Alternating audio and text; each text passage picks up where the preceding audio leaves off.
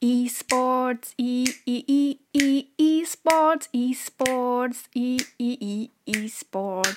E-Sports, E, E, E, E, E-Sports, E-Sports, E, E-Sports.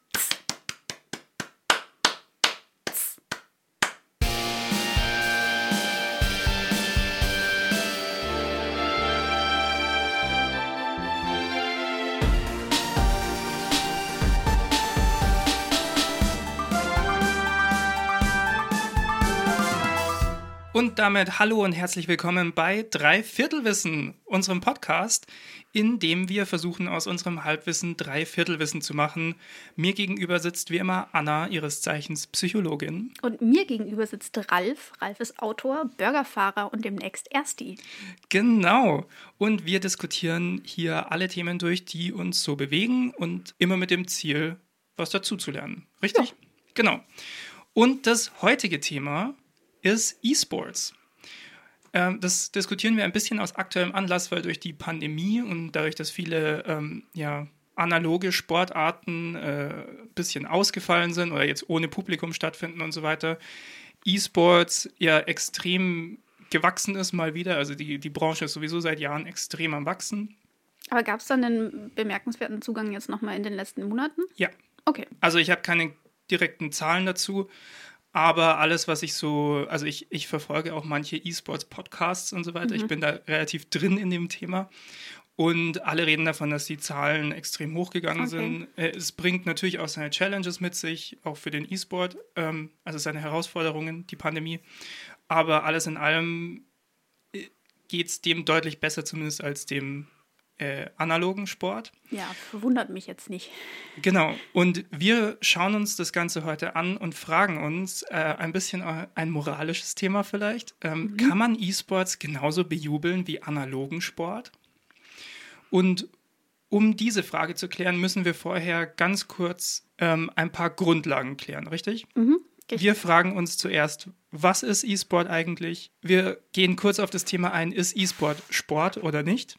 Und da dann, haben wir durchaus unterschiedliche Ansichten. Oh ja, also es könnte heute zum ersten Mal Streit geben in diesem Podcast. Streit ja. glaube ich jetzt nicht. Aber, aber eine offene Diskussion. Ja.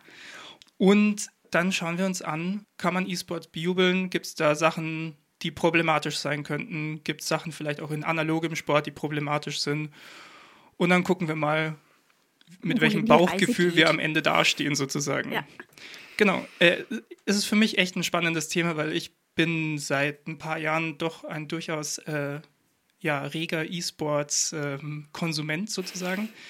Ein großer Dota-Fan. Den Rest, also ich finde die Branche interessant, aber es ist das einzige Spiel, das mhm. ich mir anschaue quasi. Und für mich ist es auch sehr spannend, das jetzt mal so zu erforschen. So ein bisschen ähm, auseinanderzunehmen. Ja, ja, mhm. ja. Genau. Ja. Spielst du das dann auch selber? Ja. Okay. Wie viel so? Ähm, zu viel. Kann man sagen. Zu viel. Äh, ich weiß es nicht. Ich glaube, ich habe inzwischen so um die 2000 Stunden in dem Spiel. Ich kann nicht einschätzen, über welchen Zeitraum du das gemacht hast. Wenn das jetzt naja, auf zehn Jahre letzten, geht, dann okay, aber... Nee, ich sag mal die letzten ja, vier Jahre ungefähr. Okay. Also es ist, es ist schon nicht so wenig. Okay. Ähm, ich spiele aber auch noch manchmal andere Spiele. Aber Dota ist schon so ein, schon so ein Fokus. Auch klar, okay. Shoutout an meine Schwester, mit der spiele ich da sehr gerne. Okay. Was ähm, Dota eigentlich ist, kann man ja später noch klären. Ja, da kommen wir noch Beispiel drauf. Ich habe bis jetzt wenig Ahnung von der Prämisse von diesen ganzen Spielen. Das besprechen ja. wir dann nachher an geeigneter Stelle noch. Genau, da kommen wir noch drauf. Genau, wir wollen, äh, wir wollen das so machen, dass wir jedes Spiel auch wirklich ähm, einmal kurz ähm, erklären, worum es da geht, weil wir wissen, dass unser Publikum nicht alle so Spiele oder E-Sports ähm, ja, versiert sind sozusagen. Nicht mal nur das P Publikum. Ja, auch die Hälfte dieser, dieser Podcast-Hosts. Keine Ahnung davon, von dem Thema eigentlich. Genau. Aber ich bin gespannt, worüber, worüber wir heute so reden. Ja, Anna, ähm, da du mir die Frage gestellt hast, äh, was sind denn deine Gaming-Erfahrungen? Ähm, so als Kind. also ich weiß nicht, Gaming ist, glaube ich, jetzt auch nicht das richtige Wort dafür. Aber wir hatten so Patterson und Findus. Ja, das, und Peter äh, Lustig. Ja, okay. Sowas. Also eher so. Patterson und Findus hatten wir auch. Genau, das waren schon schöne Spiele, die halt auch immer so mit so einem pädagogischen Touch waren. Wir haben Mhm. damit schon Zeit verbracht. Aber wir hatten auch einfach echt spät überhaupt einen Computer. Wir hatten sehr spät Internet. Entsprechend bin ich sehr spät überhaupt in Berührung gekommen mit diesem ganzen Zeug. Und ähm, ich habe da irgendwie nie so die, eine Faszination für entwickelt. Also ich habe so ein bisschen SimCity gespielt oder Zoo Tycoon oder sowas, dann halt eher so planerische Sachen, aber jetzt auch nicht extensiv. Und ähm, also meine Geschwister zum Beispiel, die haben so ein bisschen so, also mein Bruder spielt schon auch mehr so tatsächliche Games. Ist das der richtige? Ne, ich würde SimCity schon als, als richtiges Game oder so. Ja, aber das, was du jetzt Nee. meinst oder was so in diesen E-Sport-Bereich vielleicht mehr reingeht. Ähm, meine Schwester spielt so ein bisschen Anno und so weiter. Cool. Ähm, und die spielen zusammen so Lego Herr der Ringe, Lego Star Wars, sowas. Und ich habe auch Oh, ein paar die Mal witzig, versucht, ja. da mitzuspielen, aber ich kann es auch einfach technisch nicht. Also da merke ich halt einfach, dass mir diese ganzen Jahre an Training komplett fehlen, Mhm. weil ich einfach in der Steuerung das nicht richtig kann. Und ich sterbe dann halt die ganze Zeit. Ja. Das macht halt so eine halbe Stunde Spaß und dann irgendwann nicht mehr. Aber mich interessiert das jetzt halt nicht so, dass ich dann anfangen würde, das zu trainieren, damit ich besser werde in dem Spiel. Also, aber wenn, dann geht es mir auch eher um dieses Gemeinschaftsding. Also dann Mhm. alleine davor zu hocken. Also ich würde mich jetzt nicht alleine bei meinen Eltern in den Keller hocken und Lego Star Wars spielen, damit ich dann besser werde und mit meinen Geschwistern spielen kann. Aber das so, so quasi so partymäßig nicht so. eine Runde Mario Kart würdest du mal mitspielen, sozusagen. Das habe ich einmal gemacht. Da bin ich auch wiederholt gestorben. Ja, das ist okay. Bei Mario Das Kart okay. gehört das dazu. Ja, aber ich finde es auch einfach frustrierend, weil ich mir halt, ich habe da halt so diese riesige Lücke in meiner, ähm, in meinem, in meiner Leistung zu allen anderen Menschen, Und nicht zu allen anderen. Ähm, aber zu vielen anderen Menschen. Ja. Oder dann jedenfalls in diesem Kontext, dann bin ich halt einfach so deutlich die Allerschlechteste und das macht dann halt fünf Minuten, ist es witzig und dann irgendwann denkst du dir so, komm schon, so schwer kann es doch nicht sein, aber es klappt nicht und dann habe ich keine Lust mehr darauf. Das ist so meine Gaming-Experience. Cool. Dann wissen wir jetzt ungefähr, wo wir stehen. Und ich finde da auch schon einen ganz guten Link zu unserer ersten Frage, was ist E-Sport eigentlich? Weil E-Sport hat sich eigentlich so ein bisschen aus was entwickelt, was du gerade beschrieben hast. Ja? Man spielt Spiele zusammen. Und E-Sport hat sich eigentlich daraus entwickelt, dass man Spiele jetzt nicht nur zusammenspielt, sondern dass eben man Spiele als Wettkampf spielt. Ja? Also das ist auch einfach die Definition von E-Sport. Äh, Videospiele als Wettkampf. Ja? Du kannst dir das überlegen, früher in den klassischen, in den Arcades, wo dann irgendwie ähm, Was sind Arcades? äh, diese Spielhallen mit Spielautomaten und sowas, ja, wo dann halt Leute versucht haben, immer den höchsten Highscore aufzustellen, diese klassischen Donkey Kong und Super Mario äh, Ah. oder Smash Bros. Nee, ich weiß nicht. Keine Ahnung, ich kenne mich mit Arcade-Spielen nicht so aus. auch? Wird das da auch so gespielt? Weil ich assoziiere so Spielhallen nur mit so, wie heißt das, einarmiger Bandit. So Zeug. Ach so, nein, nein, ich meine schon so, ähm, ich, Meinst du das, was in so amerikanischen Filmen und so Ja, ja, weiter genau. manchmal Ja. gezeigt wird, wo Ja, dann genau. irgendwie die ganze Familie genau, genau sowas. unterwegs Genau, ist und sowas. irgendwelche Spiele spielt? genau solche, so eine Art Spielhalle. Also, Ah, okay. wo so halt so, so, so, ähm, ja, so Spieleautomaten sozusagen drinstehen und nicht so, nicht so einarmiger Bandit oder so, sondern wo halt so die ersten Videospiele auch drauf waren. Okay, wie so ein großer Gameboy. Ja, genau, nur dass er halt vor dir steht. Ja. genau. Wir fokussieren uns heute aber mehr auf diesen direkten Wettkampf, wo eigentlich auch der E-Sport sozusagen groß geworden ist, historisch. Es ist nämlich eine ganz interessante Entstehungsgeschichte. Gerade in der, in der westlichen Welt hat sich das am Anfang viel über, über privat organisierte LAN-Partys und sowas, also wo Leute ihre zu Freunden gehen und ihre Computer mitbringen und dann steckt man die zusammen, dass man halt gegeneinander spielen kann und ähm, macht dann die ganze Nacht durch, ist dieses klassische Konstrukt. Ja. Oder dass man in irgendwelchen Internetcafés dann irgendwie spielt. Okay. Ähm, zusammen oder gegeneinander oder so. Also wie gesagt, ursprünglich entstanden aus so äh, privaten äh, Veranstaltungen oder dann gab es so erste regionale Turniere. Und dann die, die erste wirkliche Professionalisierung von E-Sports gab es eigentlich in der asiatischen, im asiatischen Raum, vor allem in äh, Korea ist da zu nennen. Und ähm, da ist eben dieser Titel StarCraft, war eigentlich der erste wirklich große E-Sport. Ich gehe kurz darauf ein, was StarCraft ist. Du schaust schon mit, mich mit so großen Augen an. Ja, das ist nicht eins von den Spielen, die du mir aufgeschrieben hast. Da habe ich mir nichts angeguckt. Ich habe keine Ahnung, was das Es ist. tut mir leid. Es ist halt, ich, ich erkläre es auch nur, weil es, also es ist heutzutage nicht mehr der größte E-Sport. Es war mal, es ist halt so der, der der Ursprung sozusagen. Mhm. Es ist ein, ein Strategiespiel, ein, ein wirklich sehr klassisches Strategiespiel, wo ähm, Echtzeitstrategiespiel, wo mhm. zwei Spieler befinden sich auf einer Karte. Jeder Spieler spielt ein Volk, das so gewisse Vorteile und Nachteile hat. Okay. Und es geht darum, quasi ähm, eine Basis aufzubauen, Ressourcen zu managen, mhm. die man auf der Karte einsammelt, ähm, dadurch dann Armeen aufzubauen und dann quasi den anderen platt zu machen damit. Okay. Ähm, wenn du sagst ja. Professionalisierung, was genau heißt das? Professionalisierung heißt Turniere, die wirklich von großen Veranstaltern gemacht wurden, wo es wirklich dann ähm, auch größere Prize Pools gab, also ähm, ähm, wie sagt man es auf Deutsch? Also Preisgelder. Ja. ja, so sagt man das, ja. Sorry. Ähm, also das tut mir jetzt schon leid. Die, das meiste E-Sports-Zeug, das ich konsumiere, ist halt auf Englisch. Deswegen mhm. habe ich diese Begriffe so drin und ich versuche, ja, die zu übersetzen und da gut zu sein, sozusagen. also es gab dann, es gab dann die ersten Turniere in StarCraft, die halt irgendwie mal 10.000, 12.000 Dollar oder sowas dann äh, als, als Preisgelder so hatten. Und dann der große, also äh, wahrscheinlich der größte Sprung im, im E-Sport äh, war ähm, ein Turnier, das die Firma Valve ausgerichtet hat. Das war das erste, das erste Turnier mit dem Titel The International und zwar für das Spiel Dota 2. Mhm. Also dieses Spiel, das ich auch spiele. The International gab es jetzt vor, also letztes Jahr gab es die neunte Version davon, ähm, ist quasi die Weltmeisterschaft in Dota. Und das erste Turnier davon war eben, hatte so ein großes Aufsehen, weil es das erste Mal ein, ein äh, Preisgeld, ein Gesamtpreisgeld von einer Million US-Dollar hatte. Ja.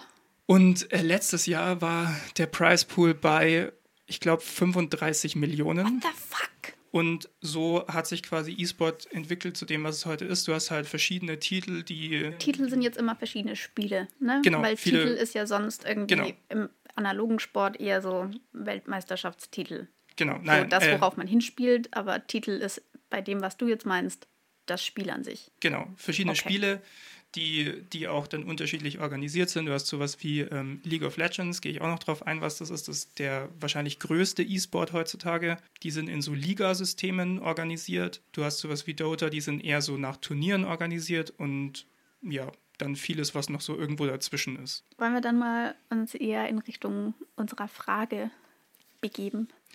Ja, aber um diese Frage zu klären, mhm. müssen wir noch ein, eine Unterfrage für, also für alle Leute, die uns jetzt ähm, zuhören, die eben nicht so sehr drinstecken in dem Thema, noch eine Unterfrage klären. Und zwar, ist E-Sport jetzt ein Sport oder nicht? Ich glaube nicht, dass die nötig ist, um dann die weiteren Fragen zu beantworten, aber man kann da schon mal drüber reden.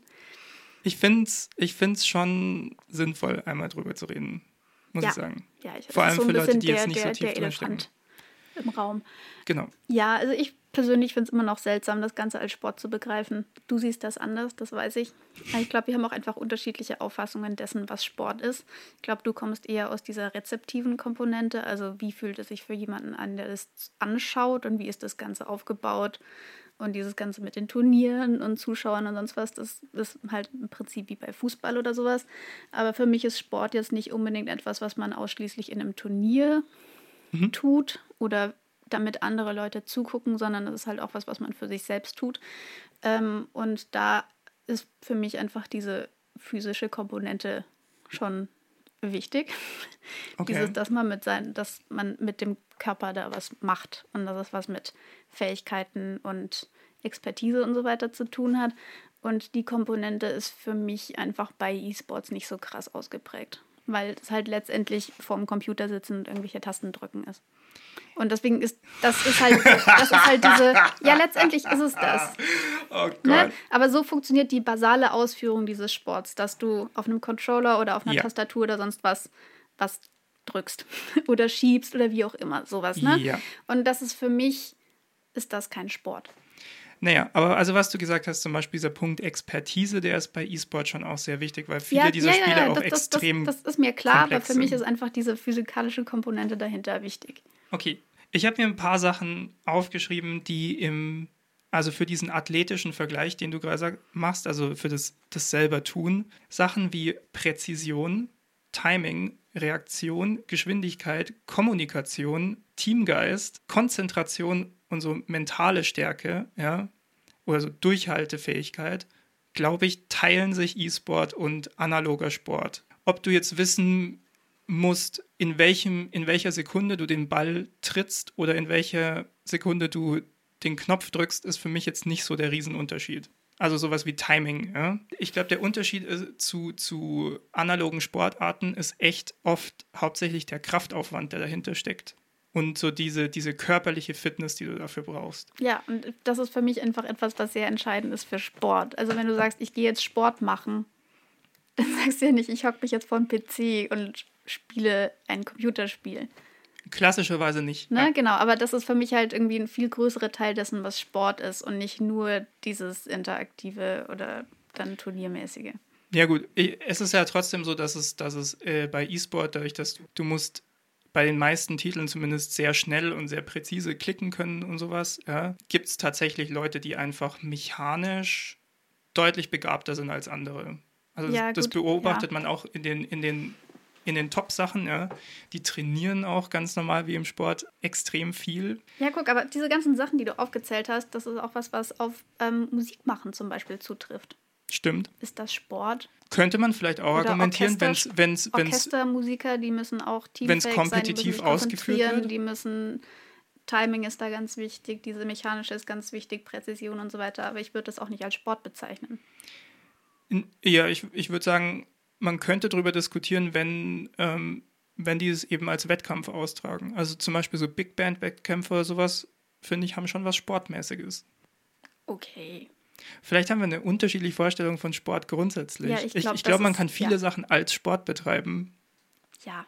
Was ich noch sagen wollte vom, vom Rezeptiven her, wenn ich mir das anschaue, glaube ich, gibt es wirklich keinen, keinen wirklichen Unterschied. Also ich meine, ich schaue zwei Teams oder zwei Individuen dabei zu, wie sie ihren Wettkampf austragen und wer dann halt besser ist sozusagen. Und auch das Rezeptiv, also auch die, die, die Übertragung außenrum ist so aufgebaut, dass, dass es eigentlich keinen Unterschied mehr zum Fußball gibt. Du hast halt das Spiel, du hast das Außenrum, du hast Kommentatoren, du hast Experten und Expertinnen, die zwischen den Spielen das dann äh, durchsprechen und so weiter. Es ist es sieht auch von der Art der Übertragung, wenn du jetzt nicht gerade im Spiel bist, komplett aus wie, wie jede andere Sportübertragung auch. Ja? Von daher glaube ich, kann man jetzt also vom reinen Schauen wirklich nur schwer einen Unterschied machen. Ich finde, es, es hat einen großen Unterschied darin, wie leicht das, ähm, also Accessibility, also wie leicht zugänglich das ist für jemanden, der damit nichts zu tun hat.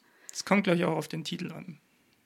Ja, ich meine, also ich habe mir verschiedene Videos auf YouTube angeguckt für so Gameplay und ich konnte damit gar nichts anfangen, weil ich halt auch keine Ahnung habe, was da passiert. Ich verstehe nicht, was die Leute da machen. Ich weiß nicht, was die Prämisse dahinter ist. Wenn ich jetzt random in irgendein anderes Spiel reinschalte, wo ich vielleicht auch die ähm, Regeln oder sowas nicht kenne, dann glaube ich, ist es trotzdem irgendwie leichter, so grob zu verstehen, was da passiert oder wenigstens irgendwie ein Verständnis dafür zu haben, was für eine Leistung das ist, was da gerade passiert, weil es halt diese ganze körperliche Komponente noch hat. Also auch wenn ich, keine Ahnung, die Regeln bei American Football oder sowas gar nicht verstehe, kann ich trotzdem irgendwie wertschätzen und nachvollziehen, dass das eine krasse körperliche Leistung ist, was die Leute da machen. Ja, ich glaube, es ist auch, also ich glaube, es ist auch bei E-Sport-Titeln gerade ähm, bei unterschiedlichen Spielen sehr unterschiedlich schwer, zum einen zu verstehen, was da passiert und zum anderen nachzuvollziehen, was die große Leistung dabei ist. Ja. Also ich glaube zum Beispiel ein Titel wie Counter-Strike ist sehr leicht zu verstehen, weil Counter-Strike ähm, funktioniert so, du hast zwei Teams von je fünf Spielern. Also es ist ein Ego-Shooter, also man sieht quasi aus der, aus der Ich-Sicht, mhm ähm, guckt man sich um und dann hat man halt so eine Waffe, ja.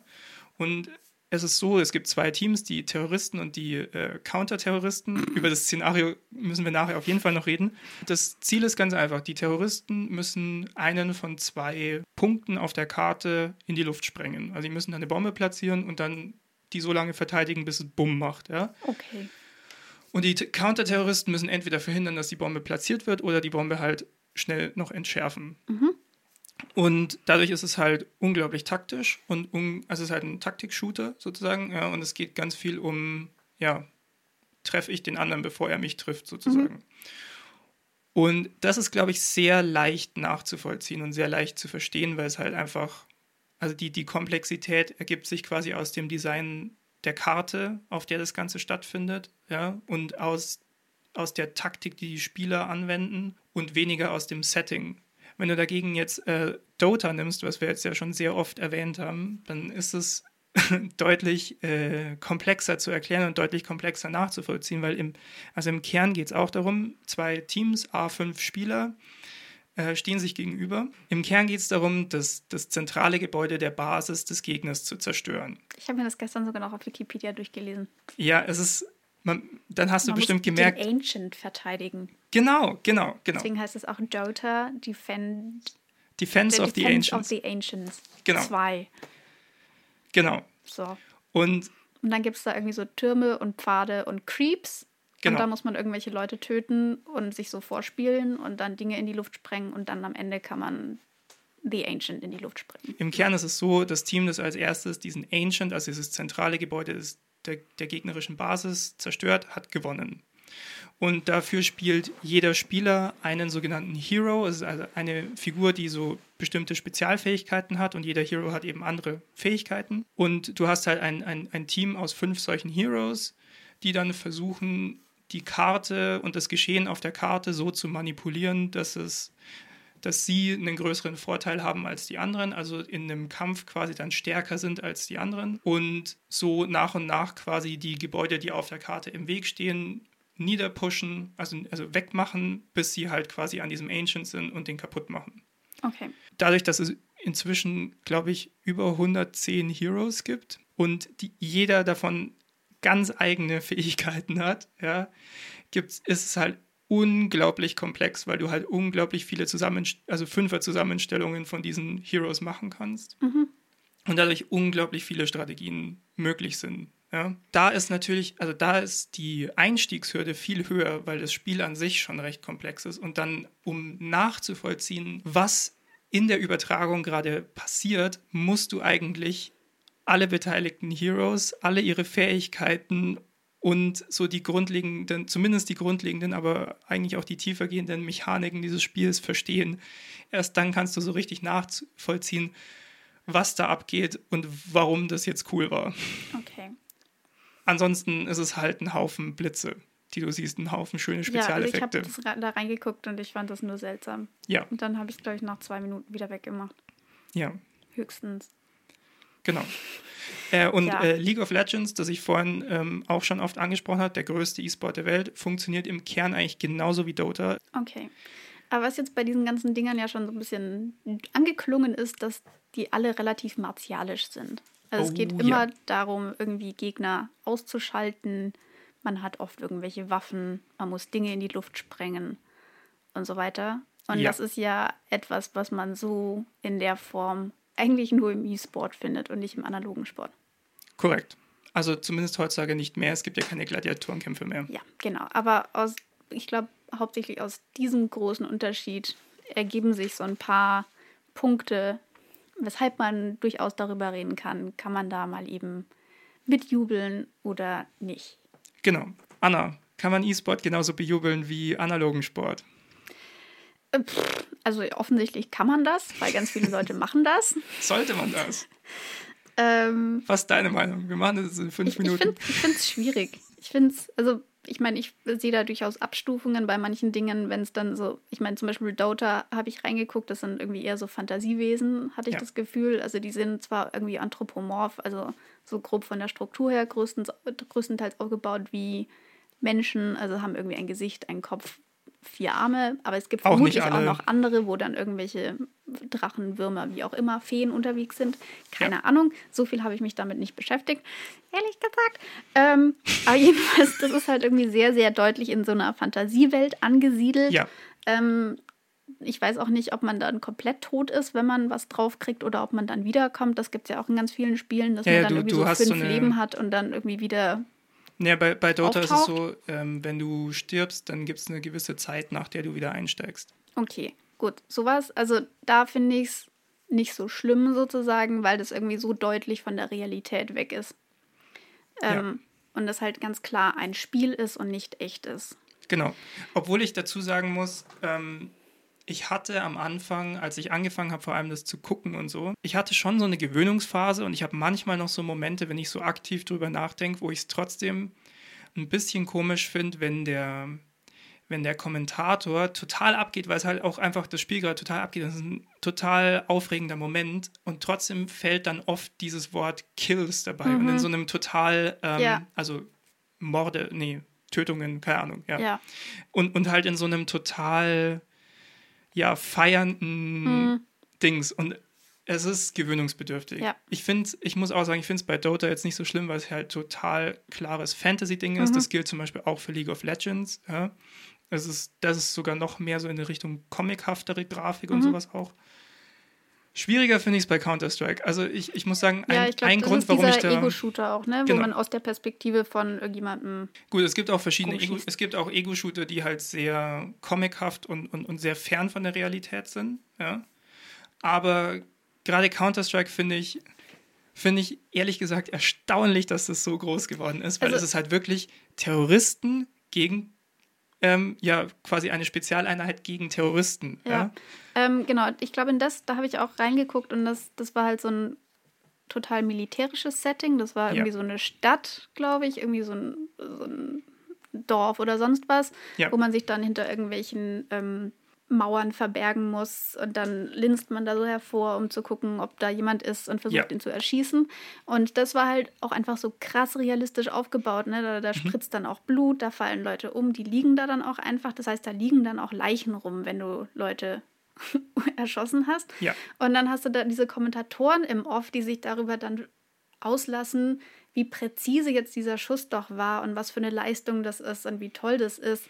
Und das fand ich echt krass. Besonders, weil ich halt mich damit überhaupt nicht beschäftige, mhm. sowas nicht selber spiele.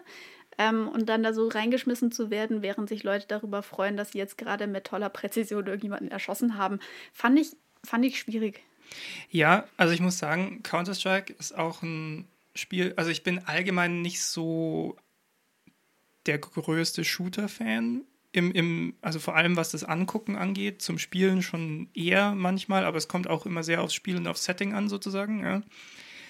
Aber Counter-Strike, ey, es hat mich noch nie so krass. Ich meine, man muss sich auch mal überlegen, es gibt ältere Counter-Strike-Versionen, wo es zum Beispiel eine Map gab, wo, wo, wo wirklich der, also die, wo, wo, die, wo die Karte einfach ein Flugzeug auf einem Flughafen war. Ja? Du bist halt da schon sehr nah an, an, an mhm. echt mhm. Realist, also dieser Realismusanspruch ist einfach da. Ja, also man kann jetzt sagen, okay, das ist halt ein Spiel und ich differenziere das jetzt weg von der, von der Realität, aber ich kann mich da auch nicht so entspannen beim, beim Gucken oder sowas dann.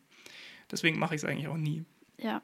Weil ich finde, es ist schon, also da gab es jetzt, äh, vor kurzem hat äh, Riot Games, die halt auch äh, League of Legends machen, haben ein neues, einen neuen Titel rausgebracht namens Valorant. In diesem Spiel, das ist quasi Counter-Strike für, ähm, für Kinder sozusagen. Also es, ist, es spielt sich mhm. extrem wie Counter-Strike, bloß dass die ähm, Figuren, die du spielst, auch noch so kleine Spezialfähigkeiten haben und das Ganze halt einfach eine Comic-Grafik hat und nicht mehr realistisch ist. Und auch diese Figuren, die du spielst, es ist auch nicht Terroristen gegen Counterterroristen, sondern es ist keine Ahnung, wie die das auflösen. Ich habe es nie gespielt. Ich habe ein bisschen mhm. was davon gesehen, ja.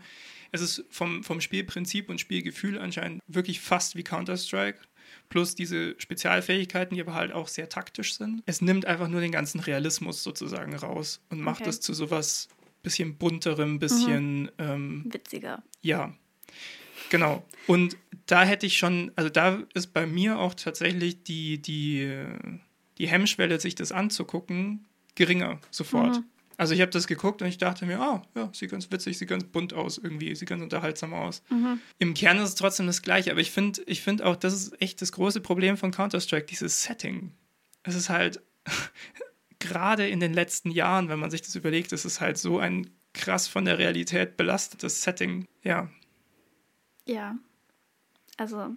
Ich weiß auch nicht, was man da noch groß zu sagen soll. Das ist halt irgendwie diese dahinterliegende Frage, sollte Töten ein Spiel sein. Ja gut, dann bist du jetzt wieder bei dieser Killerspieldebatte so ein bisschen auch, oder? Ja, genau. Aber ich meine, es gibt ja auch, ich meine, dieses mit Töten spielen oder es irgendwie nachspielen und daran irgendwie Spaß haben, das findet ja auch nicht nur im Digitalen statt, sondern es gibt ja auch Kriegsspielzeug. Ja. Also ich meine, es gibt Lego-Sets zu irgendwelchen Armeeeinheiten, Ja, wo dann klar. kleine Kinder Krieg nachstellen. Ähm, oder mit irgendwelchen Zinnsoldaten noch in der Generation nochmal davor. Ich Also wollte das auch ist etwas, die was Zinnsoldaten anführen. Ja. einfach schon, also überhaupt dieses aus martialischem Spiel machen und Ja. das irgendwie kleine Menschen irgendwie erproben lassen, das ist ja was, was wir als Menschheit schon ganz, ganz lang machen. Und es gibt ja auch Fall. Spiele, die auf Militär irgendwie basieren oder die sich daraus entwickelt haben oder also dieses, diese Verknüpfung von Sport oder Spiel und Militär und Krieg ist, glaube ich, sehr alt. Ja, auf jeden Fall. Und ich meine, das ist ja auch, also ich meine, das gibt es ja jetzt nicht nur im Shooter-Bereich, ja. Auch ähm, wenn du zurückgehst zu StarCraft, ja, du baust eine Basis auf, du baust eine Armee auf. Also dieses, Ja. dieses Strategiespiel ist ja, also StarCraft ist auch, das, das spielt irgendwo im Weltraum mit irgendwelchen Völkern, die halt erfunden sind und so, die, die dann alles so Aliens sind. Das ist halt auch sehr abstrakt, aber trotzdem ist es halt natürlich eine, in, in einer gewissen Weise trotzdem noch eine Simulation von Krieg einfach. Ja. ja? Ja. Und Oder dann Kolonialismus oder sonst was. Das ist ja auch in Anno zum Beispiel. voll. Ist da ja auch ganz viel mit drin. Ähm, was so ein anderes Strategiespiel einfach ist. Da gibt es verschiedene Versionen davon, die spielen dann in verschiedenen Zeiten. Ähm, und eins spielt dann ganz explizit auch während des Kolonialismus, der von Europa ausging. Es gibt ja auch Ähm, genügend Spiele, wie zum Beispiel hier ähm, Company of Heroes, ist so ein, ist so ein sehr berühmtes äh, Echtzeitstrategiespiel auch. Das ist auch ähnlich so mit Basisbau und dann auf der Karte rum und Armee und so. Aber es spielt halt im Zweiten Weltkriegs-Setting und du kannst halt alliierte Kräfte spielen, aber du kannst auch die Wehrmacht spielen. Yay! Die hat natürlich, sind die, sind die krassen Symbole und sowas entfernt oder nicht drin in dem Spiel, aber trotzdem, ja. Also, Also gerade im jedenfalls in der Multiplayer. Version dann halt nicht, ne? Ich bin mir gerade nicht sicher. Ich glaube aber, dass es bei Company of Heroes allgemein einfach nicht drin ist. Okay. Und gerade im Multiplayer kannst du halt auch die, die Wehrmacht spielen und die hat halt dann auch gewisse strategische Vor- und Nachteile gegenüber den anderen. Äh, Okay. Ja. Ja, aber ich meine, ich glaube, das ist halt irgendwie so ein bisschen diese Kernfrage. Sollte das etwas sein, worüber man sich freut? Aber Ja. ich glaube, das ist halt nichts, was man jetzt ausschließlich dem E-Sport vorwerfen kann. Nee, ich habe dieses ganze Thema mal in zwei Sachen unterteilt, nämlich welche, also moralischen Probleme bringt der E-Sport spezifisch mit sich und welche Probleme teilt er sich vielleicht mit anderem, also mit analogem Sport sozusagen. Ja.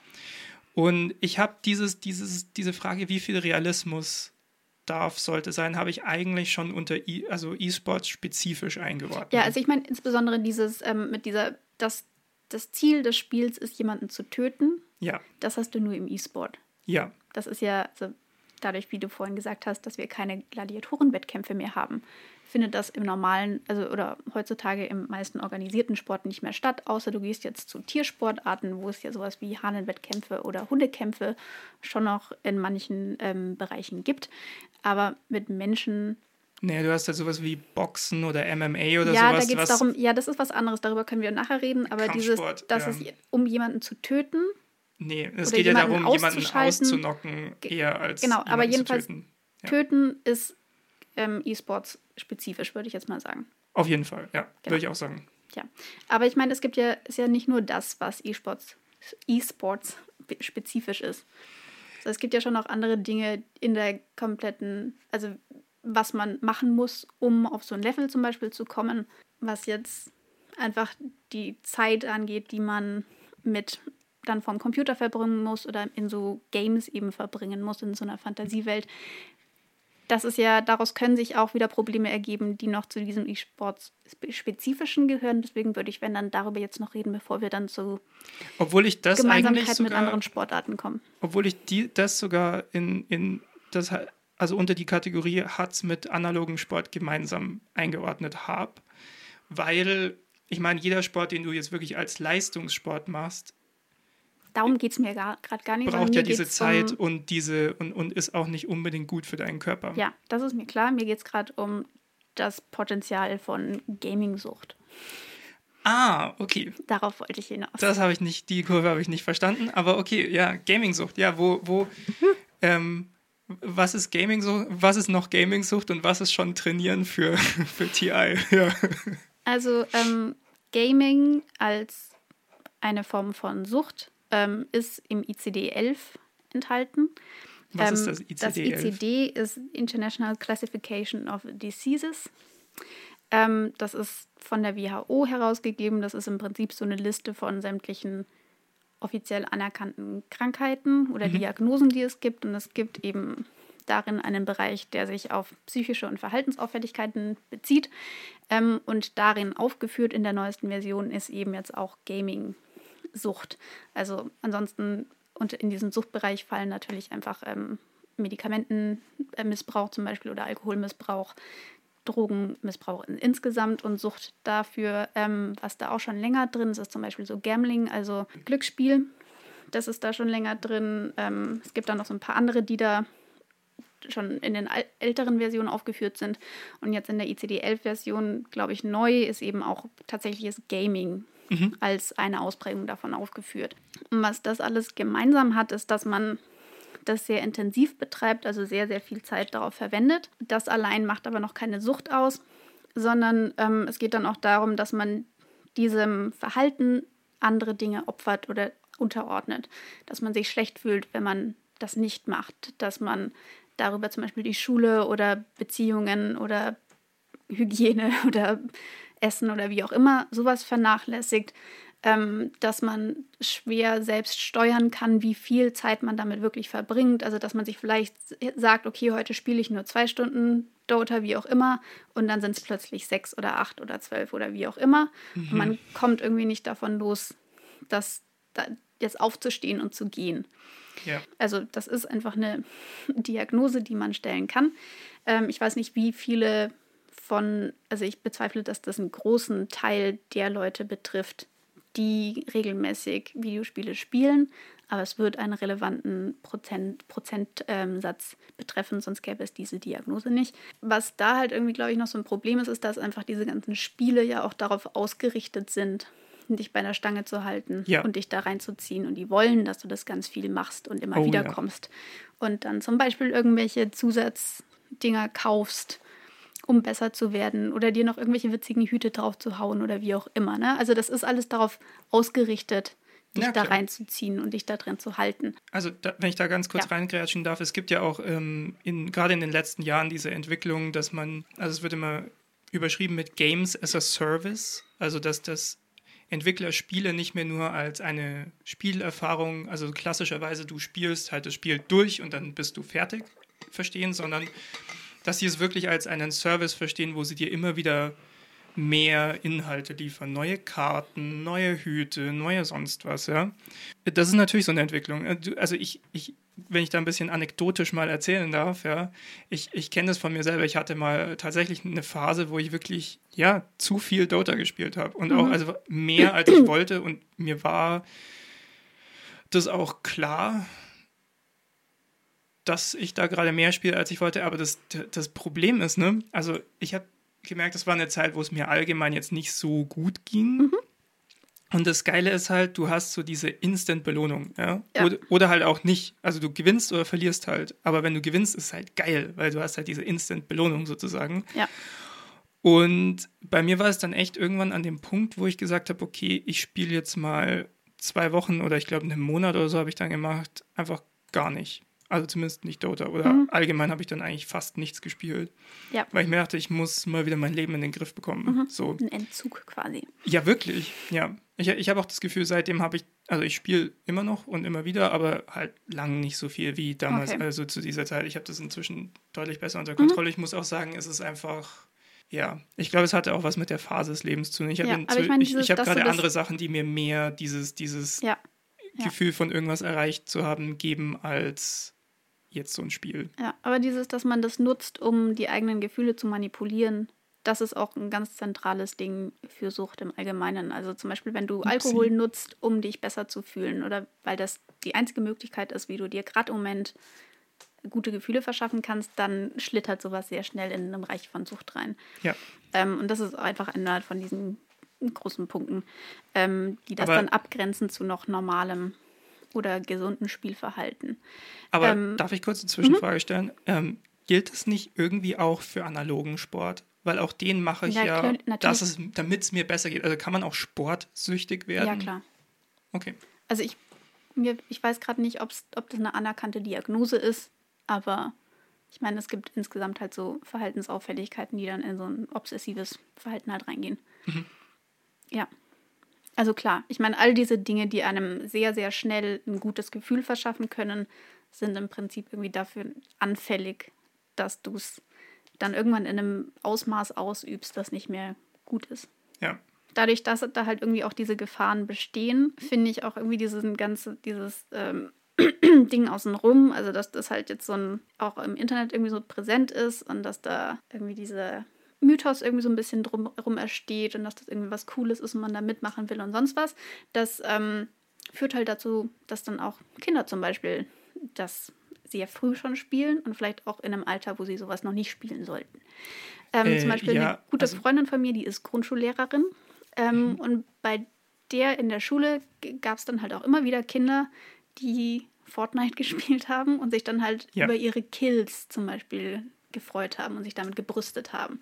Und das sind halt Achtjährige oder Neunjährige, ne? Ganz kurz Und- zum Reingrätschen. Fortnite, ich, ich will nur kurz das Spiel erklären. Das ist nämlich das ist ein sehr interessantes Beispiel, Fortnite. Ähm, Fortnite ist im Moment wahrscheinlich das populärste Spiel auf dem Planeten, äh, kann man sagen. Es ist ein, ein Battle Royale Shooter. Das heißt, es ist so, es ist so so eine, also 100 SpielerInnen werden auf einer Karte abgeworfen. Dann äh, springen die da runter, sammeln Waffen ein, sammeln Items ein, keine Ahnung, Rüstungen und, und, und in Fortnite dann auch Rohstoffe, wenn man dann so Sachen bauen kann. Ja. Und dann gibt es so eine, gibt's nach und nach so eine Zone auf der Karte, in der man noch spielen kann. Außerhalb stirbt man und dann wird die halt immer kleiner und es geht darum, wer als letztes noch lebt oder welches Team als letztes noch lebt, hat gewonnen. Und ähm, Fortnite setzt es um als äh, Third-Person-Shooter, das heißt nicht wie beim, wie beim Ego-Shooter, man sieht es nicht so aus der Ich-Sicht, sondern man sieht quasi so über, wie so eine Kamera über der Schulter von der Figur. Ähm, steuert man das und dann rennt man halt rum über diese Karte und äh, versucht möglichst lange zu überleben oder möglichst viele Kills zu machen oder was auch immer. Also letzten Endes bietet es doch eine erstaunliche spielerische Freiheit auch. Es, es, es gibt auch Leute, die, die chillen dann da einfach nur eine Weile und irgendwann sind sie halt tot sozusagen. Gibt's wirklich, ja. Okay. Oder die versuchen irgendwelche anderen witzigen Sachen in dem Spiel zu machen, die jetzt eigentlich mit dem eigentlichen Spielsinn nichts zu tun haben. Also da, ist auch sehr viel Kreativität gerade Es bei gibt doch dieses Fortnite. ganze Tänze-Zeugs, die sich. Diese Tänze. Ja, ja, genau. Ja, ja, es dann, gibt dann irgendwelche. Community-Events und sowas, wo sich Leute treffen und dann zusammen wie so ein Flashmob tanzen und sowas. Das, ist, Okay. das ist völlig irre, ja. Aber das, das Krasse an Fortnite ist, also es gibt noch andere ähm, äh, Spiele, die, die einem ähnlichen Muster folgen wie dem.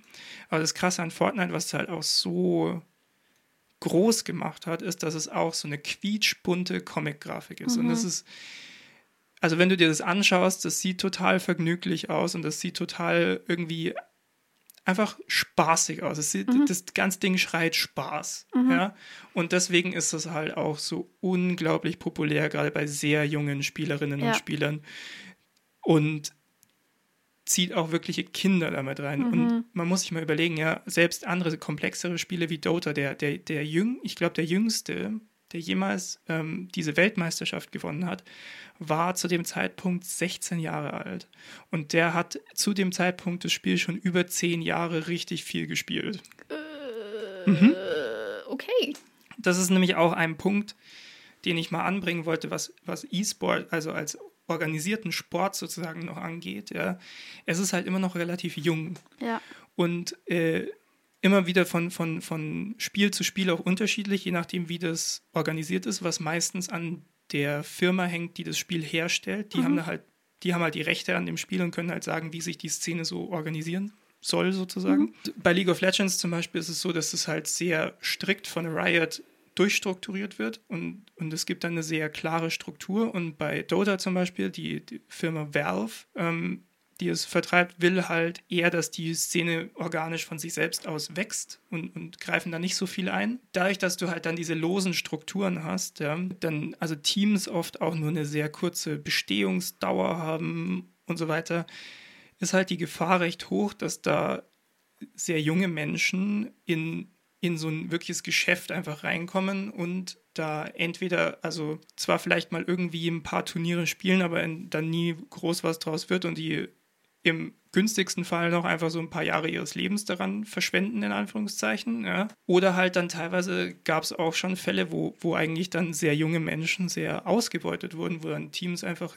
kein Gehalt gezahlt haben und, mhm. und so. Oder dann Verträge einfach whatever, was sollen diese Kinder uns tun, sozusagen. Mhm. Was schon, glaube ich, eher eine E-Sport-spezifische, ein E-Sport-spezifisches Problem ist, weil auch in, natürlich gibt es auch in anderen Sportarten sehr junge Menschen und ja. so, aber da sind normalerweise die Strukturen dahinter schon viel stärker da und mhm, da wirst du irgendwie es betreut, ist viel mehr Aufsicht. Trainer, es gibt irgendwelche Ärzte und sonst also was. Also gerade so, wenn du dir die großen Sportarten wie Fußball mhm, oder so ja. Basketball oder sowas ja. äh, anschaust, also da kannst du, du kannst nicht, nicht ohne dass die Öffentlichkeit wirklich da was von mitbekommt, einfach Leute ausbeuten. Das ist, glaube ich, sehr schwierig zumindest. Naja, also ich meine, über dieses ganze Struktursport und was es da für Gefahren gibt, darüber können wir gleich noch reden. Okay. Aber was in da ja auch irgendwie so ein bisschen drin war, ist, dass die Leute so, so ein Stück weit allein gelassen werden oder man sich darin irgendwie verlieren kann, wenn man da als junger Spieler ja. reinkommt. Ich meine, man muss ja realistisch, um auf einem sehr guten Level da spielen zu können, muss man sehr, sehr, sehr viel Zeit vor einem Computer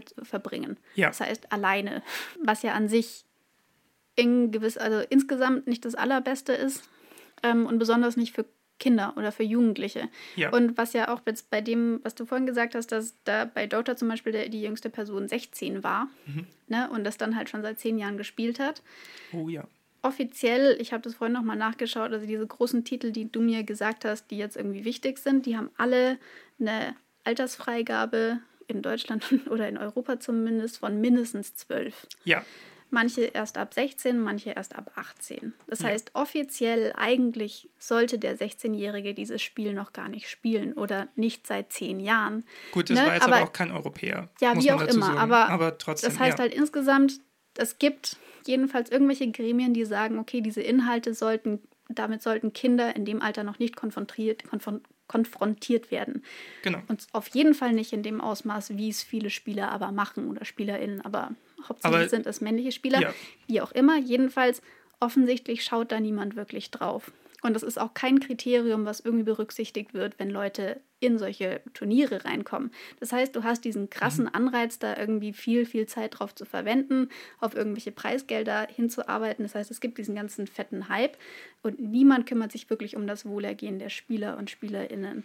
Und es sind nicht nur die Preisgelder, und das ich sondern gefährlich. Es sind ja nicht nur die Preisgelder, sondern auch ähm, die ganze Produktion außenrum. Also diese, diese Spieler werden ja teilweise zu richtigen Mythen äh, gemacht, auch durch die Art und Weise, wie dann darüber berichtet wird und wie die, wie das Ganze aufgearbeitet und aufbereitet wird. Ja. Ich meine, das ist ja so ein bisschen, der E-Sport will ja groß sein, deswegen versucht er Hype und Mythen und so zu schaffen. Mhm. Ja. Auf der anderen Seite muss man sich dann aber auch fragen, also genau wie du es gesagt hast, sind das die Vorbilder. Also kann man, kann man so sagen, okay, boah, der ist der beste Spieler der Welt, aber okay, er macht das halt auch schon seit er vier ist oder so, keine Ahnung. Ja. Und wollen wir das so genau, als wollen, Vorbild gilt? Wollen, diese Frage stellt sich halt. Oder nicht so jemand, sondern dieses Verhalten, dass das als etwas Erstrebenswertes gilt. Genau, die Frage zum Beispiel habe ich noch nie gestellt gehört, weil auch die meisten, also wie gesagt, E-Sport ist sehr jung und ist immer noch von sehr vielen Leuten, die wirklich im Kleinen auch damit angefangen mhm. haben und die selber halt einfach sehr starke Gamer und Enthusiasten sind, ja. wird auch das ganze Umfeld natürlich geschaffen. Die sich dann und, auch nicht reinreden lassen und wollen. Unter Gamern ist es ja, ja. ich meine, es ist ja kein E-Sport-spezifisches Problem, dass, dass ähm, Kinder Spiele spielen, für die sie eigentlich noch zu jung sind. Nee. Ja? Und unter Gamern ist es ja auch gar keine Frage, sagt man ja nur, ha, cool, dann spielen wir das, whatever. Ja. Also Altersangabe ist ja auch nur irgendwie ja. so ein Sticker auf dem Ding dann, ja. Ja, also ist halt insgesamt noch sehr unreglementiert. Ja. Ja. Ja, voll. Ähm, und das halt, das bringt ja. halt, birgt halt Gefahren für Konsumenten und für SpielerInnen. Vielleicht sollte man sowas irgendwie im Hinterkopf behalten, wie man dann an diesen Sport herangeht. Aber gleichzeitig ist das halt auch wieder, also dass die ganze Maschine dahinter, dass die Gefahren in sich trägt, das ist halt nicht spezifisch für E-Sports. Nee, ich meine, es gibt ja auch ganz viele Kinder, die, die gucken irgendeinem Fußballer zu und sagen, okay, ich, ich mache jetzt nur noch das, was der macht, sozusagen. Zum Beispiel. Und es gibt ganze ähm, Sportarten, die bauen darauf auf, dass Kinder von einem sehr jungen Alter an sehr stark trainieren müssen, was damit sehr viel Schmerzen einhergeht, was mit, keine Ahnung, körperlichen Folgeschäden einhergehen kann. Und das Ganze findet teilweise auch einfach in einem Rahmen statt, der im Prinzip nach Missbrauch schreit. Also es gab ja. in den letzten Jahren ja so ähm, Skandale, besonders im Bereich des Turnens zum Beispiel, mhm. wo über Jahrzehnte andauernde ähm, Vorgänge jetzt langsam aufgedeckt wurden, wo zum Beispiel, ich glaube, das war im amerikanischen ähm, äh, Turnverein, in dem großen Verein, also für, das waren die, der, der, die, das Frauenteam des Amer amerikanischen Turnens. Und da gab es einen Arzt, der über Jahrzehnte diese Turnerinnen missbraucht hat. Über Jahrzehnte. Und das haben halt alle weggeguckt weil das Ganze halt in diesem, in dieser, ja, in diesem Klima stattgefunden hat. Wir müssen alles dafür tun, damit diese Mädchen die bestmögliche Leistung zeigen. Und es ging mhm. halt nicht mehr darum, wie kriegen wir das hin, dass sie gute Leistungen zeigen, aber dass es ihnen gut geht, dass sie das unbeschadet überstehen. Und jetzt hast du halt Generationen von Turnerinnen, die da durchgegangen sind, die halt traumatisiert sind oder sonst was. Also das kann sein, aber sind natürlich nicht alle. Ähm, aber jedenfalls, das wurde halt auch einfach über Jahrzehnte komplett missachtet oder halt allem anderen untergeordnet. Ja. Und deswegen, dass du so eine Maschinerie hast, wo es nur noch um diese Leistungen geht und nicht mehr um die Menschen, die diese Leistungen bringen, das ist halt, ja, das hast du halt in ganz vielen anderen Sportarten auch. Und das wird halt auch gerne ausgeblendet. Darüber habe ich jetzt, also jetzt auch nochmal mehr nachgedacht. Ich habe da neulich auch so eine Doku zum Beispiel bei Netflix gesehen, die hieß, glaube ich, Athlete A. Da ging es halt um diesen mhm. Missbrauchsskandal. Ähm, und wie, wie, mit wie viel Leid ganz viel analoger Sport halt auch einfach verbunden ist, das ist mir jetzt auch nochmal klarer geworden durch diese Recherche.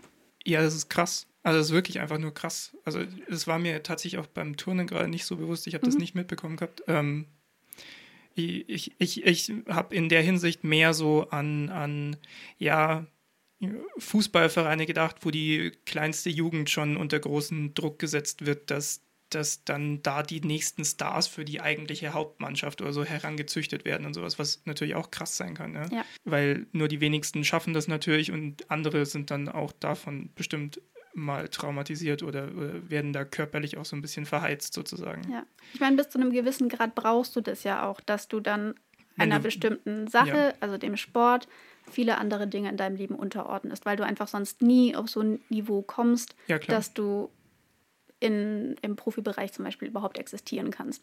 Das, mhm. So ist es einfach. Aber es gibt innerhalb dessen trotzdem Möglichkeiten, wie man das Ganze so strukturieren kann oder wie man die Anforderungen halt auch so stellt, Voll. dass es nicht dazu führt, dass die TeilnehmerInnen dann da geschädigt rausgehen, im schlimmsten Fall. Ich will mal noch auf ein, jetzt kleiner Cut hier, äh, mhm. ich will mal noch auf ein anderes Thema eingehen, das äh, sich E-Sport und analoger Sport teilen, das mir bei der Recherche eigentlich erst so richtig aufgefallen ist. Und das ist nämlich die Problem, äh, das Problem für die Umwelt. Mhm.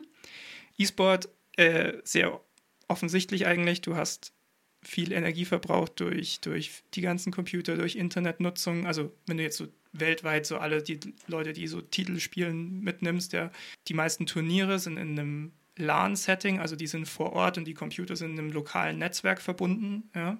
Das heißt, die Teams fliegen dahin aus aller Welt, die Fans fliegen dahin aus aller Welt. Also vor Corona war es ja auch noch so, dass die dass dann teilweise ähm, Stadien von 20.000 Leuten oder mehr dann voll waren, also wie mhm. bei anderen äh, analogen Sportarten auch. Ja. Dann hast du da wieder den ganzen Abfall, den ganzen ja. Travel und so weiter. Ja, ist klar. Aber natürlich hast du diese Problematik auch in wirklich sehr vielen äh, analogen Sportarten. Ja. Also du hast diese Stadionproblematik hast du ja in allem, was irgendwie ja. Mannschaftssport ist. Du hast Sachen wie Formel 1, wo ich mir denke, warum gibt es das noch? Also wirklich. Ja, das, also, das, ist, das ist eine sehr gute Frage. Ist das noch zeitgemäß? Kann man das heutzutage wirklich noch sollte man das nicht einfach abschaffen oder einfach auf E-Autos wenigstens umstellen? Also es gibt ja eine Formel E, aber ja. Also meine, Motorsport. Mit und so weiter und Motorschäden etc. ist dann trotzdem noch scheiße, aber es ist dann wenigstens ein bisschen weniger Spritverbrauch. Ja, also ein bisschen weniger so direkter CO2-Ausstoß. Ja. Also so Motorsport ist ja krass. Oder was ich mir auch ähm, ja gut, ich habe mich auch nie wirklich damit beschäftigt, weil es einfach der langweiligste Sport ever ist. Es tut mir leid. Aber Golf ist so unglaublich umweltschädlich. Weil diese, weil diese Plätze so viel, also zum, der Wasserverbrauch ist extrem, ja, die, damit der Rasen exakt so ist, die, die, der muss. Einfluss auf die Umwelt direkt außenrum und so. Es Ja. wird sich ja krass gedüngt alles. Genau. Ähm, Pestizide. dann der andere Sport, der mir sehr am Herzen liegt, der analoge Sport, der mir sehr am Herzen liegt, ist der, ist der Radsport. Ja? Mhm. Also vor allem so der Straßenradsport.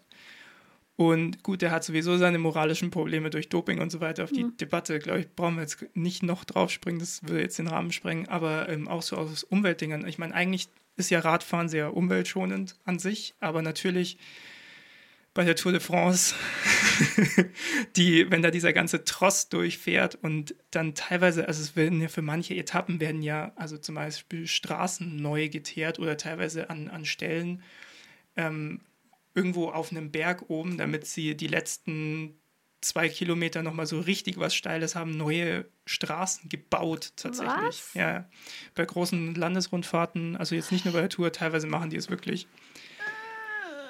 Das ist natürlich krass, plus die Belastung für die Umwelt durch die Zuschauer am Wegesrand und so. Ja, dann schmeißen die dann noch ihre Wasserflaschen irgendwo hin. Ja, ja, genau. Ne? Ich habe ich hab auch jetzt Ist ja gelesen, auch dass zum Marathons Beispiel, so Zeugs. Bei dass so so- Massenstarts. ja klar. Ähm, dass so Freizeit-Mountainbiking äh, deutlich scheiße. umweltschädlicher ist, als, als ich das gedacht hätte, durch, Ja, die, das, das, durch die Störung für die, für die Tierwelt im Wald, Ja. durch die Schaffung von so Pfaden und so Mhm. weiter. ich, Und, das ist richtig krass. Also bei meinen Eltern es wird erstaunlich im Wald, viel Müll ist, da weggeschmissen anscheinend Ja. im Wald. Also das, das ist auch krass. Ja, aber das bei uns zum Beispiel im Wald haben sie jetzt zum Glück diesen einen Bereich, wo die da immer mit ihren E-Bikes, rum, äh, Mountainbikes rumgefahren sind, Mhm. mal abgezäunt, damit die da nicht mehr durchfahren können, weil das echt heftig war. Das war früher so ein ganz ruhiger ähm, Bereich im Wald, wo höchstens so ein paar Trampelpfade drin sind und jetzt sind es halt richtige Wege. Und die haben Mhm. ja irgendwelche Halfpipes reingebaut und sonst was. Das ist wirklich Oh, krass. krass. Ähm, und was da ja auch noch mit reinspielt, sind so E-Mountainbikes, die dann auch noch schwerer sind. Ja, Ja, also das ist etwas, was die meisten organisierten Sportarten irgendwie gemein haben. Ja, das ist und es mit ist halt- großem Aufwand und ähm, warte mal, ich will einmal der Vollständigkeit halber noch ganz kurz, ganz kurz Wintersport nennen. äh, ja, Ja, also Rodung, Kunstschnee, bla bla bla. ja, Äh, muss man, glaube ich, nicht so viel zu sagen. ja, Genau, also das ist, das ist, glaube ich, gerade aus einer sehr aktuellen ähm, ja, Umweltperspektive, die ja in den letzten Jahren wirklich auch extrem zugenommen hat Ja. ähm, und was halt einfach auch ein extrem wichtiges Thema ist, glaube ich, eins der, der größten Probleme bei eigentlich allen Sportarten, Ja. ähm, Mhm. ob das jetzt digital oder analog ist, wo man sich wirklich mal darüber Gedanken machen sollte, ähm, auch wie man, also wo auch die Sportarten, glaube ich, mehr in die Pflicht genommen werden sollten, das irgendwie zu regeln, dass es umweltverträglicher läuft. ja. Oder auch so Turnierreihen, die dann irgendwie, also was weiß ich, Tennis oder sowas, wo dann in einem Jahr so und so viele große Turniere stattfinden, die alle an unterschiedlichen Orten sind. Ja, natürlich. Und das dann ist wie fliegen bei die dann halt alle E-Sports rum. quasi. Genau. Ja. Ähm, ja, das ist natürlich auch, hat auch einen krassen Einfluss ne, auf Umweltverschmutzung. Oder jetzt wahrscheinlich äh, beziffert vermutlich kein riesiger, aber letztendlich müssen wir im Prinzip kürzen, wo immer es geht. Mhm. Unsere, unseren CO2-Ausschuss.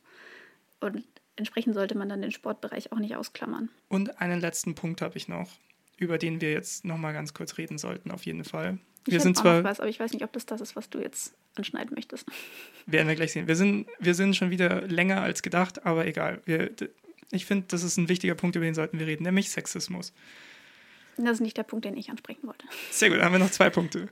Also Sexismus auch deshalb, weil es vor kurzem tatsächlich im E-Sport ein, so, so eine Art MeToo-Moment gab, was ich total spannend fand, und zwar durch verschiedenste E-Sports hinweg. Da sind auch einige wirklich sehr große E-Sport-Persönlichkeiten, über die dann Geschichten von Missbrauch und sowas rausgekommen sind, sind jetzt raus aus der Szene, was finde ich nur gut tut. Aber für mich die größere Debatte war eigentlich, aber über die wurde leider nicht ganz so viel gesprochen, war eigentlich ähm, ja dieser All Alltagssexismus quasi im, Im Spielen an Gaming. ja. also ich habe jetzt aus meinem persönlichen Umfeld, ähm, also von Spielerinnen, die ich kenne, und dann hat man es aber auch so von, von Persönlichkeiten und so gehört. Gerade in Dota, ja, Dota ist ja ein Teamspiel und man muss auch dazu sagen, Dota ist jetzt schon eher dafür bekannt, nicht die freundlichste Community aller Zeiten zu haben. Mhm. Das ist leider so. Ja. Es gibt viele Leute, die ein so toxisches Verhalten an den Tag legen und da Spaß dran haben. Aber ähm, es ist in Dota anscheinend gang und gäbe, dass die meisten Frauen einfach ihr Mikro nicht benutzen. Was eigentlich total sinnvoll und hilfreich ist, das Mikro zu benutzen, weil du halt viel leichter mit deinem Team kommunizieren kannst, als wenn du da jetzt in den Chat was eingibst oder mhm. irgendwelche Zeichen auf der Karte verteilst. Ja? Weil es wirklich anscheinend relativ häufig vorkommt, dass wenn die merken, oh, da ist eine Frau in unserem Team, dass die einfach aufgeben. Weil sie Krass. oder die einfach rausmobben und, und dann nur irgendwelche schlechten anmachen oder richtig, richtig schlimmen Beleidigungen und sonst was kommen und dann einfach das Spiel vorbei ist. Mhm. Und das wollen sich viele halt nicht geben. Und das finde ich halt schon irre. Also das finde ja. ich wirklich irre, weil, weil ein Typ ähm, aus diesem E-Sports-Kosmos hat das in einem sehr emotionalen Video so schön auf den Punkt gebracht. Er hat gesagt, Videospiele sollen doch genau die Flucht vor der Realität sein, wo du wo es mal nicht darum geht, wie scheiße das Leben sein kann, sondern wo man einfach mal entspannen und sich nur auf dieses Videospiel konzentrieren kann und das dann für Leute kaputt zu machen, nur aufgrund dessen, wie ihr Körper gestaltet ist, ist halt irre. Ja. Also ist ja doch nicht, nicht nur das, oder es gibt doch auch so ja. ähm, ähm, Sachen, wie das Game Design an sich ist, also dass Frauen dann irgendwie übersexualisiert werden, dann dargestellt werden oder dass man ja äh, weibliche Charaktere belästigen kann in manchen Spielen. Also ah ja, das, das, das ist ja nochmal so eine andere Facette von diesem Sexismusproblem, ja. was ja dann einfach in den basalen Grundregeln des Spiels verankert ist, dann der Sexismus. Nicht nur, wie die Spieler das dann ausleben oder SpielerInnen, sondern einfach, wie das Spiel konstruiert ist.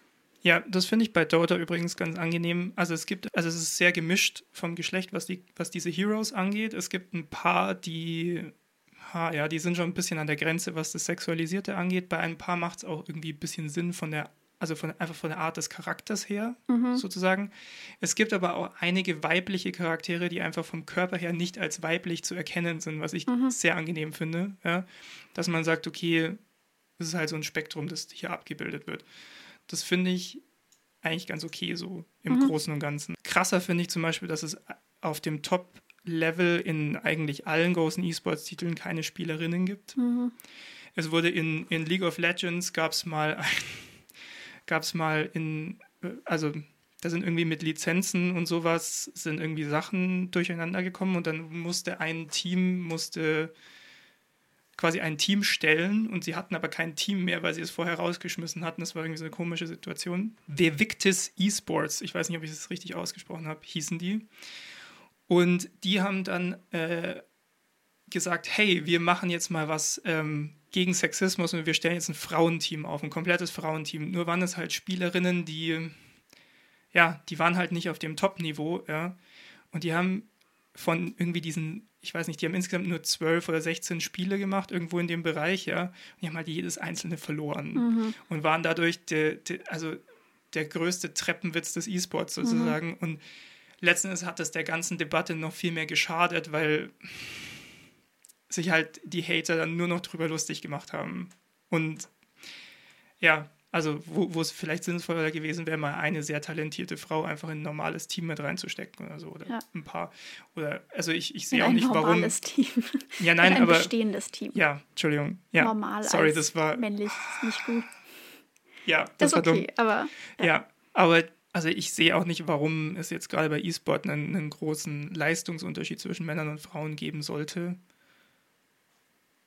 Lässt sich jetzt wahrscheinlich nicht so leicht begründen wie jetzt bei, keine Ahnung, Kraftsport oder sowas. Ja, ich meine, es gibt so Unterschiede, was mentale Rotationsfähigkeit angeht, also wie gut du in Gedanken Dinge mental drehen kannst, also so 3D-Fähigkeit okay. im Prinzip. Ähm, das scheint bei Männern schon ausgeprägter zu sein als bei Frauen. Aber das ist jetzt auch keine krasse Effektgröße, glaube ich. Wahrscheinlich. Genau, aber jedenfalls, das, das könnte vielleicht damit reinspielen, was da so generelle Fähigkeiten angeht. Aber ich weiß jetzt auch nicht, wie groß der Einfluss da ist. Oder ob eher das, die komplette Umgebung glaub, und also dieser ich, Sexismus zum Beispiel ja. oder diese Assoziation von Computern im Allgemeinen und dann Videospielen im Besonderen mit Männern oder wie das aufgebaut ist, das Spiel, dass man da sehr viel Zeit an einem Stück investieren muss sowas, dass das, das dann vielleicht eher die Teilnahme halt von Männern begünstigt und nicht von Frauen. Ja, also ich muss, ja, also ich hätte das jetzt auch eher in solchen, in, in so Sozialisierungssachen ähm, das Problem gesucht. Also die, es gibt einfach äh, mehr männliche Spieler, zumindest in diesem Hardcore-Bereich. Es gibt es gibt einige, also es gibt durchaus einige Spielerinnen auch, gerade im Hardcore-Bereich, aber es, es, ist trotzdem noch eher männlich dominiert. Es ist, und ich glaube auch, dass, dass, dass viele dann durch diesen Sexismus auch einfach klein gehalten werden, die vielleicht mehr könnten. Also es ist auch so im, also zumindest in der Dota-Szene, in der, in, also von, den, von diesen Persönlichkeiten außenrum, den, den Kommentatoren und Hosts und sonst was, da gibt es auch ein paar Frauen, die, die da ja zu dem zu den Top-Leuten gehören sozusagen, aber es sind halt so vereinzelte. Es mhm. sind schon hauptsächlich Männer. Ja. Ich wollte das mal ansprechen. Es ist natürlich nicht nur im E-Sport ein großes Problem, sondern auch in fast allen, also ich meine, in fast allen Sportarten ist doch, also gefühlt die Frauenvariante, ich sage mal jetzt sehr polemisch, weniger wert in Anführungsstrichen als ja. die Männervariante. Ich meine, wir ja. reden von Fußball und von Frauenfußball.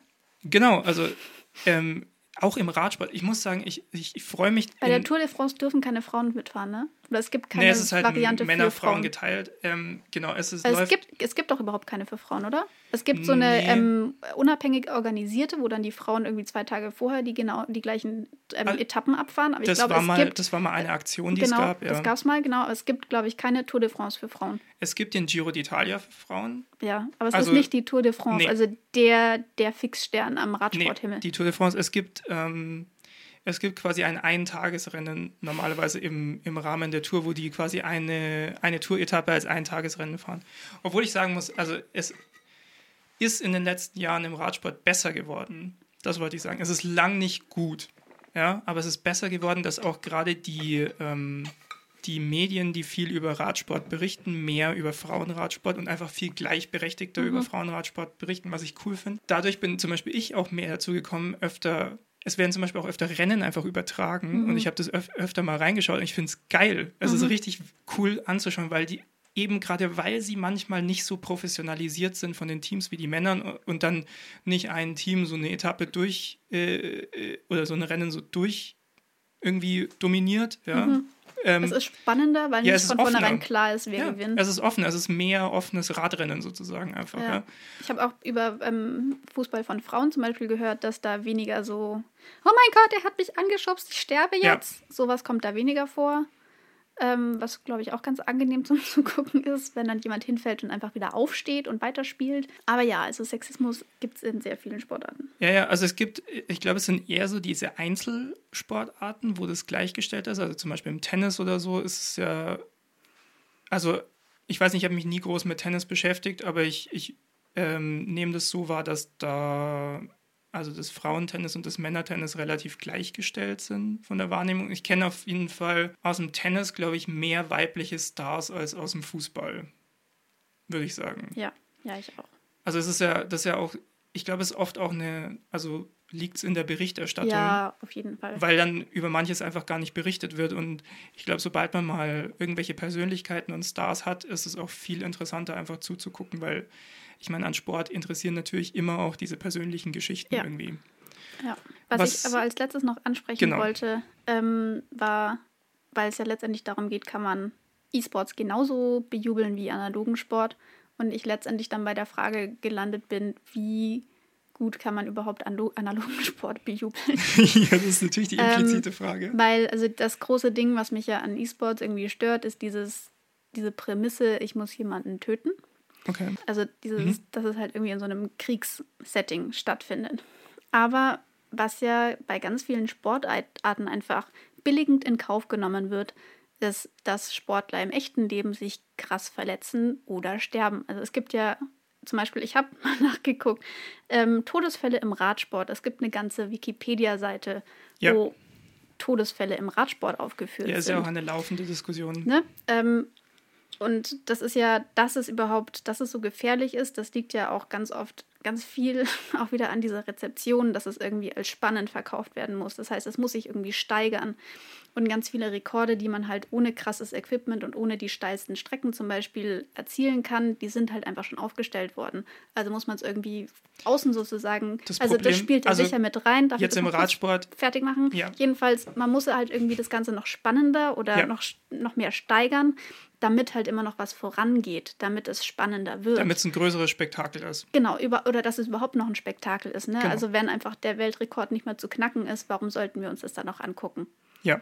So. Das heißt, diese Gefährlichkeit und ähm, dieses Leid und so weiter wird da halt in Kauf genommen und gehört halt irgendwie ganz arg dazu. Und das findet halt im echten Leben statt. Und das wird ja auch bejubelt. Ja. Und darüber hatte ich, glaube ich, vorher noch nie so explizit drüber nachgedacht. Aber ich meine, das ist jetzt, also ist jetzt nichts Radsportspezifisches, gilt ja für Nee, alle nee, das war jetzt nur ein Beispiel, weil ich das einfach noch krass mit reinnimmt fand. oder Genau, so. Ja. Kampfsport ist ja nochmal äh, Das Fass brauchen wir jetzt nicht Liga. auch noch aufmachen. Ja. Ja. ja. Also, was ist unser Fazit? Kann man E-Sports genauso bedenkenlos bejubeln wie analogen Sport, Ralf? Naja, ich tue es ja, ne? Also ich, ich, ich, ich bejubel ja eigentlich zwei völlig irre Sachen. Also Ja. ich, ich, ich bin großer Radsportfan, also weil ich den Sport im Kern einfach toll finde, aber natürlich kann man da jetzt ganz viele Debatten über Sicherheit und so führen und dann über Doping und sonst was. Ähm, ist schon so ein zwiespältiges Verhältnis, muss ich sagen. Ich, ich muss auch sagen, es gab immer wieder mal Phasen, wo ich dann eben gerade aus solchen Gründen eigentlich keinen Bock mehr hatte, zu gucken. E-Sport, ich mag halt Dota, es ist einfach ein tolles Spiel. Ich finde es spannend, ich finde es sehr spannend zu sehen, wie sich diese Szene darum entwickelt und aufbaut. Das ist, wie gesagt, ich verfolge da auch viele Podcasts und so weiter und ich finde es sehr spannend, wie sich ja da so eine ganze Industrie gerade entwickelt und das zu beobachten, das ist auch immer ein großer Teil des Appeals für mich einfach. Also auch wenn ich dann so Turniere schaue, ich schaue halt auch gerne so genau hin, wie produzieren die das jetzt und wie ist das aufgemacht und sowas. Ja. Aber auch da, also wie du gemerkt hast, bin ich nicht so völlig schwarz-weiß. Ja. Ähm, ja, und gleiche Frage an dich. Kann man es genauso bejubeln wie analogen Sport? Also mir ist dadurch einfach noch klarer geworden, dass es auch einfach bei analogen Sport so viele Punkte gibt, wo man eigentlich deutlich kritischer sein sollte und wo sich Dinge ändern müssen. Mhm. Also ich glaube, komplett bedenkenlos bejubeln sollte man grundsätzlich nichts. Nee, wahrscheinlich ja. Ja, ich meine, man kann es, glaube ich, ja, ich glaube bis zum gewissen Grad natürlich, weil es ist ja nicht die Realität und das macht sicher Spaß, wenn man das spielt. Ähm, aber bei manchen Punkten, also zum Beispiel so krasse Ego-Shooter, das finde ich einfach, ja, also finde ich komisch, das sich darüber zu freuen. Das Also, finde ich einfach krass. was ich ähm, immer noch, also wenn du Counter-Strike nimmst, ja, und dein Team spielt gerade die Terroristen, ich, ich, ich krieg das nicht zusammen, das zu bejubeln. Ja, Also, da, da, da brauchst du wirklich so ein. Ich meine, klar kann man das auseinander differenzieren, das ist ein Spiel und das ist die Realität, aber da musst du schon sehr. Da, da, da brauchst du schon so ein sehr genaues Differenzierungsverhalten, finde ich. Ja. Und ich finde halt auch, eigentlich kann man auch analogen Sport nicht immer oder nicht so, wie er, wie er an manchen Stellen im Moment ist, ähm, vorbehaltlos super finden. Ja. Ja. Gibt es irgendeinen analogen Sport, den du super findest? Ich bin insgesamt, also zum, zum Anschauen, ich schaue jetzt keinen Sport regelmäßig an. Du Also, machst ich- höchstens Sport. Was ich, ja, auch nicht viel, nee, aber so zum Beispiel Olympiade oder sowas, also Leichtathletik finde ich interessanter, weil da irgendwie klarer ist, was passiert, glaube ich. Und was ich neulich gesehen habe, das fand ich richtig krass, das war so eine Doku über die Paralympischen Spiele. Ah, Und cool. das fand ich so geil, was die da machen. Ich meine, die bringen da Leistungen, die ich mit einem vollständigen, gesunden Körper niemals bringen könnte. Mhm. Und was für eine, ja, einfach diese, diese Leistung dahinter und wie viel Begeisterung und ähm, ja, also äh, das fand ich einfach wahnsinnig bewundernswert, das fand ich toll. Und seit ich das gesehen habe, habe ich auch definitiv vor, mir die nächsten Paralympischen Spiele anzugucken, falls das irgendwie übertragen wird. Das fand ich richtig krass. Aber sonst, also ja, ich kann auch, also ich meine, ich bin hier reingegangen mit dieser Perspektive, ich kann es absolut nicht nachvollziehen, dass man sich das anguckt, um das einfach in ein größeres Bild einzurücken. Ich kann auch Fußball nicht nachvollziehen, kannst warum man sich das anschaut. kannst du es nach dieser Diskussion mehr nachvollziehen? Mehr, aber also auch nicht so, dass ich das. Okay. Nee.